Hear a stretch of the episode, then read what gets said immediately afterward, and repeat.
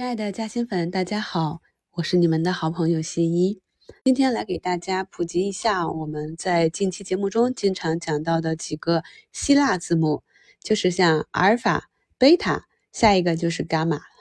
以前呢，跟大家在很多节目中讲过，去年呢，我们做的新能源汽车、科技、有机硅啊，资源类的上涨，磷化工啊，是贝塔行情。在二零二一年十一月十一日，本专辑中也给大家做了一期什么是高贝塔值的股票，贝塔是什么意思啊？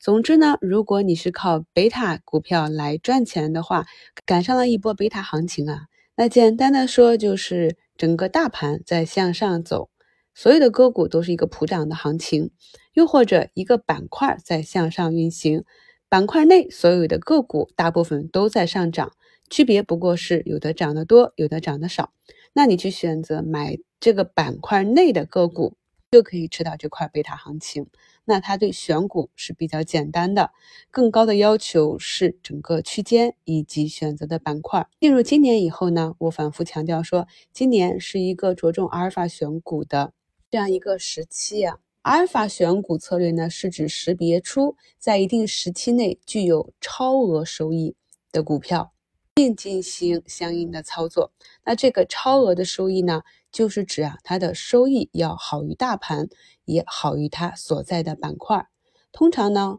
市场会给每个板块的龙头，具有经营的垄断性的这些龙头一个更好的溢价。通过对市场给出个股市盈率、市值的一个估值的比较，我们也可以很容易的得出一个结论：市场呢总是给板块的龙头更高的溢价。那当然呢，阿尔法选股里呢，我们也是优先去选择这种市占率比较高、市场公认的板块龙头。其实通俗一点就是啊，今年想要去获得啊超额收益的方法呢，就是精挑细选个股啦。那关于阿尔法选股的模型呢，大家有兴趣的话，可以自行去网上自学一下，了解就可以了。那这个选股方法呢，又复杂又繁琐啊，不太适用于我们普通的投资者。还有一点啊，市场上的投资拼的是理解。如果呢，那些选股工具、那些量化基金可以完美的掌握这个市场的波动，挖掘和把握这个市场的价值，那不就是有